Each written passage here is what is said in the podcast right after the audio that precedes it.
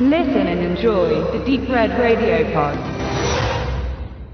Die lang erwartete Neuinterpretation des Horrorklassikers von 1988.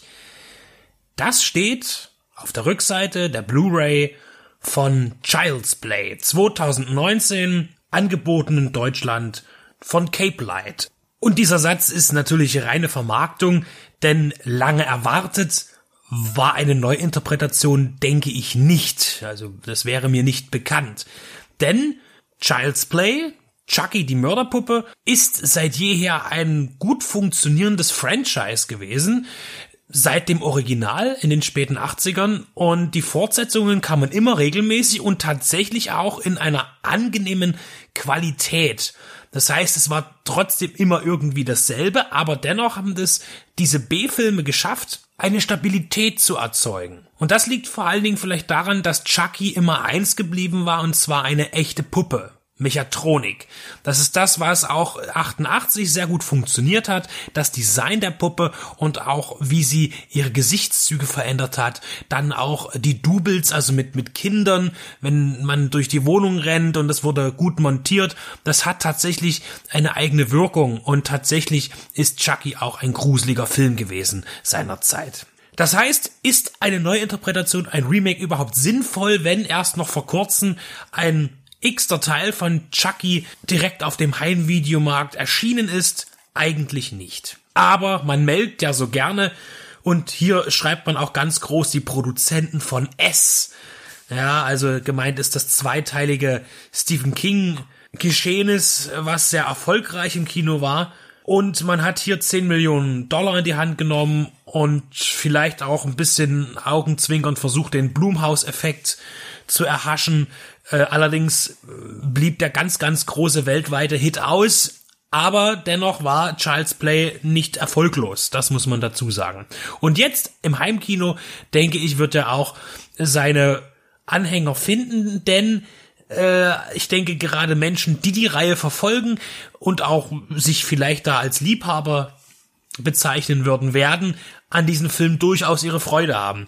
Und das liegt vor allen Dingen an einem, und zwar, dass man natürlich nicht irgendwie jetzt anfängt, CGI einzusetzen im großen Stil, weil das würde nämlich das Konzept der Idee kaputt machen. Dazu komme ich aber später. Ein Remake macht man, wenn neue technische Möglichkeiten eine total neue Sichtweise auf den Film möglich machen. Prinzipiell sollte es so sein. Das funktioniert ganz oft nicht gut, aber es gibt auch Klassiker, die Remakes gewesen sind und bekannter sind als die Originale. Das ist ein altbekannter Hut. Also ist ein zweischneidiges Schwert. Was die filmische Technik angeht, spielt das bei Child's Play ja wie gesagt gar keine Rolle. Aber natürlich kann man gesellschaftlich eine neue Interpretation starten und das hat man hier eher versucht. Das heißt, Chucky war ja noch im Original eine Spielzeugpuppe, in die durch einen Voodoo-Fluchzauber eine, eine Serienmörderseele von dem richtigen Menschen, um sich zu retten, in die Puppe hineinfuhr und dann der, der eigentlich sehr menschliche Geist in der Puppe zum Leben erwachte und dann eben begann, äh, zu morden und zu metzeln. An der Seite des kleinen Andy, der diese Puppe geschenkt bekommen hatte. Die Good Guy Puppe. Jetzt ist es so, dass äh, nix Mystisches mehr in der Entstehung von Chucky innewohnt im Remake, denn hier geht es einfach darum, man tut sehr viele Themenbereiche anreißen bei dem neuen Chucky-Film. Es geht auch um Globalisierung. Und natürlich wird diese Puppe äh, nicht in den USA gefertigt, sondern natürlich in Fernost, in Vietnam. Und dort äh, handelt man das ganz schön schnell ab. Da ist halt ein, ja, müder Mitarbeiter, äh, wie das so ist, die Sklavenmechanik da. Das heißt, hier steht eben diese Puppe stellvertretend für Smartphones und Unterhaltungselektronik jeglicher Art oder Textilien. Jemand schläft am Arbeitsplatz ein, bekommt Feuer von seinem Vorarbeiter, sehr unfreundlich und im schnellen Kurzschluss entscheidet sich dieser Angestellte dazu, alle Sicherheitsprogramme in dem Chip, den Chucky steuert, auszuschalten. Das heißt, äh, es gibt da natürlich Beschränkungen, dass die Figur nicht fluchen kann. Sie soll natürlich lernen, ja, auch von ähm, äh, hier ist die Puppe auch als als eine Art, äh, dass irgendeine Box in der Wohnung steht und dir erzählt, ja, hier was du brauchst oder willst und dir was bestellt oder äh, das ist natürlich hier erweitert und so fungiert Chucky eben, ist verbunden mit dem ganzen Haushalt, kann den Kühlschrank steuern und und und und auch das Fernsehen. Und äh, diese Chips sind eben blockiert. Das heißt, die Figur lernt natürlich mit dem Besitzer, ja, äh, sich zu kommunizieren. Und natürlich darf es nicht fluchen und darf einem Menschen keine Gewalt antun. Da sind wir wieder bei Asimov, ja. Das heißt, diese diese Codes, ja, der Maschinen, die vom Menschen auferlegt werden, der Maschine. Und die werden eben alle außer Kraft gesetzt. Und dann völlig äh, idiotisch, äh, aber vermutlich hing der Mensch so an seinen Job, äh, suizidiert er sich danach nach. Jedenfalls kommt dann diese manipulierte Puppe natürlich in den Handel und natürlich kommt sie in die Hände der alleinerziehenden Mutter, die eben ihrem Andy eine Freude machen möchte, indem er eben diese Puppe schenkt, weil sie eben ja nicht so viel Geld haben und der kleine junge Mann, in dem Fall ein Teenager, ein bisschen Abwechslung braucht. Jetzt sind wir beim Thema Alter, das heißt, der kleine Andy war noch wesentlich jünger im Original, jetzt entscheidet man sich für die Teenager, das ist auch wieder ein Marketingkonzept, denn in der Tat ist es auch nicht er allein nur, denn Andy war irgendwie alleine. Der Film 88 war ja auch so eine Art Home Invasion Film. Es spielte sich viel in der Wohnung ab. Hier geht man mehr raus im Remake. Und Andy ist auch nicht alleine, er lernt Freunde kennen, auch wenn er erst ein bisschen der Außenseiter ist. Und diese auch Chucky der ja erst äh, als gestörte Figur natürlich erstmal noch ein bisschen witzig ist und seine Aggression oder seine Ernsthaftigkeit erst später entfesselt und die Kinder kriegen das natürlich mit und versuchen dann gegen Chucky zu kämpfen. Das heißt, er ist schon wieder so ein, so ein, so ein Klicken, äh, Thema entwickelt worden und ganz am Ende merkt man dann auch, wo ein bisschen der Trigger ist eigentlich. Ja, es geht auch um Stranger Things, denn auf einmal sind da eben diese vier Figuren. Ich dachte, Moment mal, die sehen alle aus wie aus Stranger Things. Ja, also äh, hier versucht man natürlich etwas äh, überall zu greifen, nach dem Publikum an und ranzuziehen. Also, wir haben uns von dem Mystischen befreit und es geht um die neue Technik, die Gefahren der neuen Technik. Denn Chucky ist vernetzt und kann natürlich so viele Dinge äh, für sich nutzbar machen. Zum Beispiel gibt es auch dann autonomes Fahren. Das heißt, man kann sich wie bei Uber äh, oder einfach normal Taxi äh, bestellen und dann kommt eben ein, ein Auto ohne Fahrer, da steigt man ein und dann sagt man, wo man hin will und das Auto fährt einen dahin. Auch das kann Chucky kontrollieren, denn diese Firma ist auch die gleiche Firma Caslan, die eben auch Chucky herstellt und dieser Caslan, das ist eben ein Multimedia-Konzern, der sich in vielen Bereichen der Vernetzung im Haushalt aktiv einbringt und damit natürlich Geld verdient. Das Szenario bleibt im Grunde eigentlich das gleiche. Aber es gibt natürlich viele Veränderungen. Natürlich gibt es mehr auftretende Charaktere. Es gibt aber auch wieder diesen Polizisten, äh, der mit zur Stelle ist und dann ermittelt in den Mordfällen, die rund um Chucky passieren. Es gibt hier auch ähm, Catherine Hicks hat ja damals noch die Mutter gespielt. Die Mutter jetzt ist auch äh, auch eine junge Frau, ähm, die alleinerziehend ist, als Verkäuferin in einem Spielwarenladen arbeitet, daher auch eben die Puppe bekommt, weil diese reklamiert wird, weil da irgendwas nicht stimmt und sie kassiert die ein, um sie ihrem Sohn zu schenken, weil sie könnte sich natürlich nie leisten, diese Puppe ihm zu bezahlen. Und sie steht natürlich auch irgendwann in der Schusslinie, denn Chucky ist der beste Freund von Andy und will ihn auch verteidigen. Und es geht eben los, erst dass dann die Katze massakriert wird, dann ist es der Freund der Mutter, der hier auftritt. Das gab's nicht so in der, der Form äh, im, im ersten, im, im Original der natürlich ein mieses Arschloch ist und als Bedrohung auch von Chucky wahrgenommen wird. Und hier muss man sagen, ähm, wird auch der Horror mehr zum Splatter, denn auch für eine FSK 16 Fassung saut der ordentlich rum, der Film, äh, teilweise. Da gibt's dann auch so eine Saw-Momente, könnte man sagen. Da fällt halt auch einer auf eine Kettensäge, äh, äh ich meine auf eine Kreissäge und wird da halbiert ähm, dann, dann fliegen da auch Körperteile mal rum. Der Film ist schon ziemlich deftig.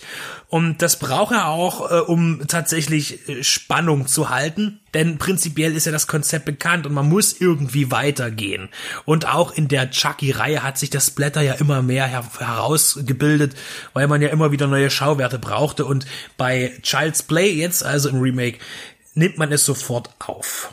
Also wir haben halt das Thema die Zukunft, Vernetzung zu Hause, das eben das Horrorszenario, das gab's auch schon oft, sogar in den 70ern schon hat man damit spekuliert. Ist also jetzt gar nicht mehr so unbedingt aktuell. Zum Thema Home Invasion muss man eben sagen, dass das Finale zum Beispiel in, in diesem Spielwarenladen handelt, wo eben dann schon Chucky 2 angeboten wird, verkauft wird. Und Chucky wird ja eben entlarvt, er wird enttarnt von den Kindern und dann eben auch erstmal zerstört, wird aber wieder konstruiert von einer anderen Person, die er findet. Das ist dann der Hausmeister. Und jedenfalls ist Chucky am Ende ganz für sich, kann sich selbst kontrollieren und nicht nur das, sondern auch den ganzen Spielzeugladen und kann dann eben auf andere Puppen zurückgreifen und eben ein ganzes Gemetzel zum Verkaufstag starten, wo eben ein großer Run auf die neuen Chucky-Puppen stattfindet. Also hier wird auch nochmal ordentlich gemetzelt. Im Vergleich zum Original ist das wirklich eine sehr große Steigerung. Und auch Andy ist eben nicht mehr das kleine Kind, sondern er ist hier wirklich eben der Teenager, der auch hier zum Action-Star stilisiert wird. Ja, also hier, er muss dann irgendwie äh, natürlich sehr sportlich sein, agieren und auch richtig zuschlagen, zurückschlagen. Er ist dann auch mit einer, mit so einer Hecken, mit einer elektrischen Heckensäge bewaffnet und so. Das erinnert dann wieder ein bisschen an Deadly Games. Ähm, also ja, äh, hat man weit gegriffen und sich ziemlich an vielen verschiedenen Quellen bedient. Was zu Chucky die Mörderpuppe gehört, wie das Fahrrad zum Fisch, das ist Brad Reef als Synchronstimme. Das hat hier nicht stattgefunden. Vielleicht wollte man eben klar sich abgrenzen, dass es ein Remake ist und nicht eine Fortsetzung. Und deswegen hat man hier Mark Hamill genommen als Stimme von Chucky. Das ist ganz gut gelungen, denn Mark Hamill ist generell als Synchronsprecher sehr gut aktiv und setzt das auch gut um, finde ich. Ist keine schlechte Wahl, sogar eine sehr gute. Äh, was man sich hätte sparen können, ist dieser völlig dämliche und absolut funktionslose Star Wars Witz natürlich, der dann gleich am Anfang gemacht wird, als der kleine Andy die Puppe Han Solo nennen möchte, warum auch immer man jetzt diese Puppe Han Solo nennen möchte, weil sie ja mitnichten einer Ähnlichkeit oder dem Thema annähernd irgendwie zugehörig ist. Woraufhin natürlich die Puppe verweigert, dies richtig verstanden zu haben. Ja, gut, das sind so kleine Sachen, die nicht funktionieren. Es gibt aber auch tatsächlich einige äh, Suspense-Momente in dem Film, die tatsächlich dann von diesem, ja, äh, erzwungenen Gore, der auch ganz gut gemacht ist, äh, tatsächlich auch andere Form von Spannung erzeugen kann. Gerade so in, in der Zusammenarbeit mit den Polizisten, äh, mit dem Einbezug der Nachbarschaft. Also hier hat man schon auch versucht, verschiedene Spannungsmotive einzusetzen. Man hat sich für einen skandinavischen Jungregisseur hier entschieden, der noch äh, recht neu ist. Er hatte erst einen langen Film vorher inszeniert, Polaroid, den ich nicht gesehen habe. Vermutlich hat man da durchaus Talent gesehen, um ihn hier in diese Produktion einzusetzen. Es ist, und so blöd es klingt, ein sehr stabiles Werk. Es gibt daran jetzt nichts groß zu meckern. Das Design der Puppe finde ich nicht ganz so gelungen. Äh, da ist einfach Chucky im Kopf immer noch besser. Der sah auch ein bisschen niedlicher aus. Äh, tatsächlich ist er gar nicht so perfekt geworden, was aber auch gut ist, denn man versucht vielleicht äh, gerade dadurch, dass die Figur ein bisschen eingeschränkter wirkt. In der Optik finde ich, ähm, zu vermeiden, dass man auch nur ansatzweise glaubt, dass hier CGI verwendet wird.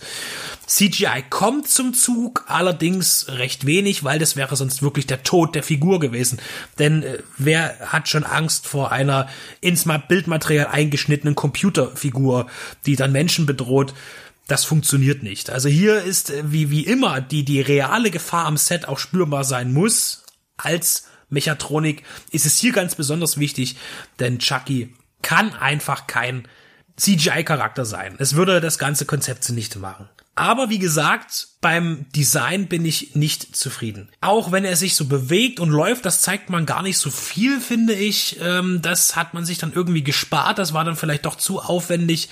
Und es gibt dann auch ein paar Szenen, wo dann auch Chucky aktiver wird und mehr Action macht. Und da konnte man natürlich nicht die Finger vom Computer lassen. An sich dreht der Film eben ganz schön auf. Es gibt dann auch eine Massenpanik. Das ist total untypisch für mich gewesen jetzt äh, als der, der eigentlich nur das Original wirklich kennt. Ich habe auch die Fortsetzungen gesehen. Nicht alle, aber auf jeden Fall die zwei und die drei und auch natürlich Chucky's Braut und sogar den letzten habe ich sogar rezensiert für die Bread Radio. Da war ich auch mit gemischten Gefühlen dabei, aber durchaus positiv gestimmt. Und hier muss ich sagen, der Film tut keinem weh. Er wäre natürlich nicht nötig gewesen und schon gar nicht war es die lang erwartete Neuinterpretation aber er funktioniert, er ist hart. Der Film macht eigentlich als Remake alles richtig. Denn er nimmt das Bekannte, er bleibt auf der Basis, setzt aber Neues ein und erweitert das Szenario nach heutigen Standards. Das ist in Ordnung. Also ich meine inhaltlich mit dieser ganzen äh, Vernetzung. Also der Film spielt auch in einer durchaus in der Zukunft. Allerdings würde ich sagen vielleicht in fünf Jahren ungefähr. Es wird nicht genau betitelt, so fühlt es sich aber an. Und das macht er auf jeden Fall gut. Also hätte er jetzt einfach wieder das Szenario am schlimmsten noch zurück in die 80er verlegt, ähm, dann hätte das auch nicht funktioniert. Also da geht man den richtigen Schritt. Und technisch kann ich jetzt und, und auch inszenatorisch und vom Drehbuch her, von dem man ja nichts erwartet, äh, kann ich jetzt nichts Schlechtes dazu sagen. Ist auf jeden Fall kein Verlust, wenn man diesen Film gesehen hat. Wie gesagt, nötig wäre er nicht gewesen, aber nun ist er da. Und im Vergleich kann ich sagen, ist er wesentlich besser als das Konzept zu S. Ja, was im ersten Kapitel noch ein bisschen funktioniert hat, im zweiten aber komplett kaputt getreten wurde. Wenn man jetzt von der Art eines Remakes ausgeht. Jetzt bleibt abzuwarten, wie es weitergeht. Ich denke schon, dass es weitere Chucky-Filme geben wird. Also die prinzipiell auf der eigentlichen Timeline arbeitet und nichts mit dem Remake zu tun hat. Äh, Ob es ein, ein Sequel zum Remake geben wird, das fände ich ziemlich albern. Aber auch das ist natürlich möglich. Film aus Interesse gekauft, angeschaut und nicht positiv überrascht, aber zumindest zufrieden gestimmt. Und das ist nicht das schlechteste Ende für eine Filmsichtung.